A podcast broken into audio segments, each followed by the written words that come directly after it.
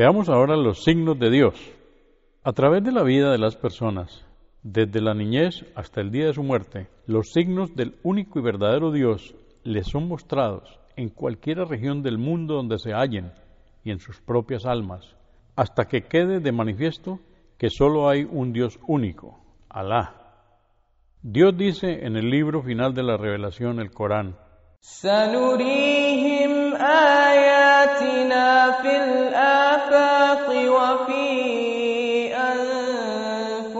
أنفسهم حتى يتبين لهم وفي أنفسهم حتى يتبين لهم أنه الحق. أولم يكف بربك أنه على كل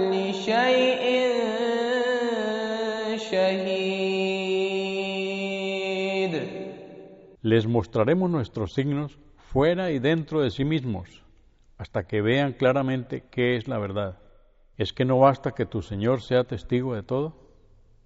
El siguiente relato es un ejemplo de cómo Dios reveló su signo a un hombre para que éste comprendiese el error de su idolatría. En la región sudeste de la jungla amazónica en Brasil, una tribu primitiva erigió una cabaña como vivienda de su ídolo Squash, que representa al supremo Dios de toda la creación. Al día siguiente, un joven entró en la cabaña para rendir tributo al ídolo, y mientras se estaba postrando ante lo que se le había enseñado que era su creador y sostenedor, un perro sarnoso y cubierto de pulgas se deslizó dentro de la cabaña. El joven levantó la vista justo para ver al perro levantar su pata trasera y orinar sobre el ídolo. Encolerizado, el joven expulsó al perro de la cabaña. Sin embargo, cuando su ira se despejó, comprendió que el ídolo no podía ser el Señor del universo. Dios debe estar en otra parte, concluyó. Por extraño que pueda parecer que el hecho de que el perro orinase sobre el ídolo fuera un signo de Dios a aquel joven, tal hecho contenía el mensaje divino de que lo que él estaba adorando era falso. De este modo, al joven se le liberó de la adoración a un falso Dios que había aprendido de sus predecesores. Como resultado de ello, al final el joven tuvo la posibilidad de escoger entre buscar al verdadero Dios o continuar en el error. Alá menciona la declaración del profeta Abraham a Dios, la paz de Dios sea con él, como un ejemplo de cómo aquellos que siguen sus signos estarán bien guiados. وكذلك نري إبراهيم ملكوت السماوات والأرض وليكون من الموقنين.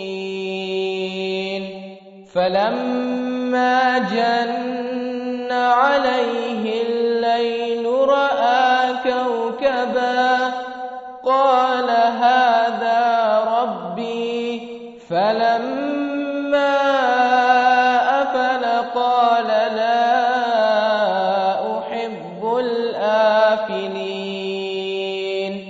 فلما رأى القمر بازغا قال هذا ربي.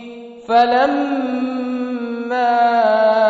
أفل قال لئن لم يهدني ربي لأكونن من القوم الضالين. فلما رأى الشمس بازغة قال هذا ربي هذا أكبر. فلما أفلت قال يا قوم إني بريء مما تشركون.